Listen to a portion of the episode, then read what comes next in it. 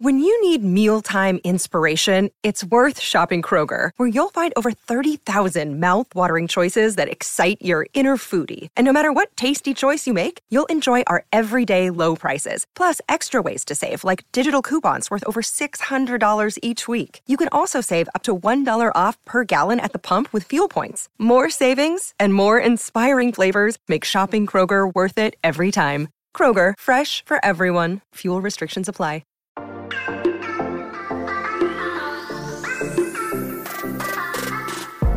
Hola, hola, bienvenidos a todos aquí a un episodio extra en tu podcast Charlas iOS. Para este episodio, un episodio muy, muy corto que te traigo. Vamos a hablar sobre algo que ha sucedido y es el lanzamiento de iOS 15.3.1. Sí, yo sé que te sorprende porque la semana pasada estuvimos hablando mucho sobre iOS 15.3, sobre la beta de iOS 15.4 y todo esto. Y cómo así que otra, otra actualización. Te recuerdo rápidamente que el secreto está en los números. iOS 15, ese es el software que corre tu iPhone y que corre durante un año entero. Pero según va moviéndose el tiempo, los meses, pues Apple va lanzando diferentes actualizaciones. Viene iOS 15.1, iOS 15.2, ahora estamos en iOS 15.3.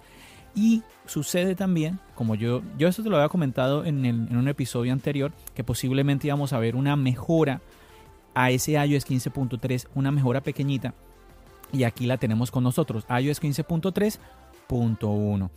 Ahora, ¿de qué se trata? ¿Qué sucede? Ya han pasado dos semanitas. Bueno, espérame, ¿cómo así? Dije una. No, ya han pasado dos semanas. Ya, no, no, no, no una semana, dos semanas que se ha lanzado iOS 15.3. Y con esta actualización pequeñita tenemos correcciones de seguridad y también de accesibilidad. ¿De qué se trata esto? Vamos a ver. Encontré esta información referente al tema de seguridad. Dice que el procesamiento de contenido web creado con fines malintencionados podría provocar la ejecución de código arbitrario. Esto suena muy raro, ¿cierto que sí? bueno, pero mira lo que dice aquí. Apple tiene conocimiento de un informe de que este problema puede haber sido explotado activamente. Bueno, en conclusión, hay una, mm, un problemilla en el tema de seguridad digamos que pequeño, mediano, como sea, hay ese problema, Apple se enteró y ha mandado esta actualización para nuestros dispositivos y que listo, ya no tengamos ningún inconveniente por ese lado. También nos cuentan de que se ha solucionado con esta actualización un problema en cuanto a la gestión de la memoria. Entonces ahí también un detalle interesante. Y en cuanto al tema de accesibilidad, iOS 15.3.1 va viene a corregir un problema que podría ser en ciertos dispositivos que las pantallas Braille dejen de responder. Entonces aquí un detalle también que, a ver, con el tema de la accesibilidad yo creo que no es un secreto, hemos visto como muchísimas personas se han visto beneficiadas con el uso de este dispositivo y Apple se ha visto muy interesada siempre en traer características que puedan ayudar a personas con X o Y discapacidad. Entonces aquí está muy, muy, pero que muy bien por este tipo de actualizaciones. Ahora, la pregunta, ¿quiénes pueden actualizar a iOS 15.3.1? La respuesta más fácil pues es todos los dispositivos, todos los iPhones que soportan iOS 15, o sea, estamos hablando de iPhones a partir del iPhone 6S. En cuanto a las iPad, todos los modelos Pro, el iPad Air 2, los modelos posteriores al iPad Air de segunda generación, el iPad de quinta generación y posteriores a él, iPad Mini 4 y posteriores a este igual, y el iPod Touch de séptima generación. Ahora, John, ¿Cómo logro actualizar mi dispositivo? No me he dado cuenta que puedo actualizar. ¿Cómo hago para revisar si puedo actualizar mi iPhone o mi iPad? Pues muy sencillo. Simplemente te vas a la aplicación de configuración, te vas al apartado de general, luego buscas en la parte de arriba donde dice actualización de software y pues ahí ya te va a salir eh, en este caso la opción de actualizar a iOS 15.3.1 o si lo haces desde un iPad a iPad OS 15.3.1. Yo sé que para muchos pues ya es muy conocido cómo hacer este tipo de actualizaciones, pero si en dado caso tienes alguna duda, ahí ya te estoy comentando la ruta muy pero muy sencilla. También comentarte que además de estos dos sistemas operativos para el iPhone y para el iPad, también se han lanzado actualizaciones para tu Apple Watch, WatchOS 8.4.1 y también para macOS. Esta sería la versión de Monterrey 12.2.1. Ahora, quizás te estés preguntando, John, pero debería actualizar. Y pues es una actualización pequeña, pero bueno, es una actualización de seguridad. Si tú ves que tienes la posibilidad de actualizar, adelante. ¿Por qué es importante esas actualizaciones? Bueno, no me quiero repetir porque quiero hacer de este episodio, hacerlo muy, muy cortico, pero te quiero invitar a que le eches una, una escucha al episodio 141 en donde te explico todo lo referente a iOS 15.3.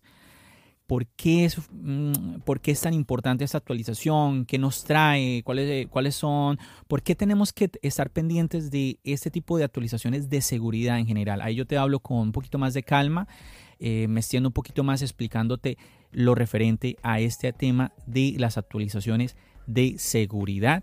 Y bueno, que a veces yo escucho personas quejarse, otra vez, mírame, otra vez me salió que tengo que actualizar, no puede ser. A yo he escuchado personas quejándose de que tienen actualizaciones muy seguidas y de verdad que pues es importante que conozcas, que sepas de que estas actualizaciones es bueno, es algo bueno, es algo que nos beneficia a nosotros como usuario, nos traen más seguridad en nuestros dispositivos y que además son gratuitas, son, es que es buenísimo, porque a ver, no sé si lo sabías, pero bueno, de eso también te contaba yo en el episodio 141. Es que años atrás actualizaciones pues, eh, no eran gratuitas. Bueno, en el iPhone no, pero ya antes, cuando estamos hablando de otros dispositivos en el pasado, pues había que pagar para actualizar pues a macOS, eh, tu computador, tu Mac y todo esto.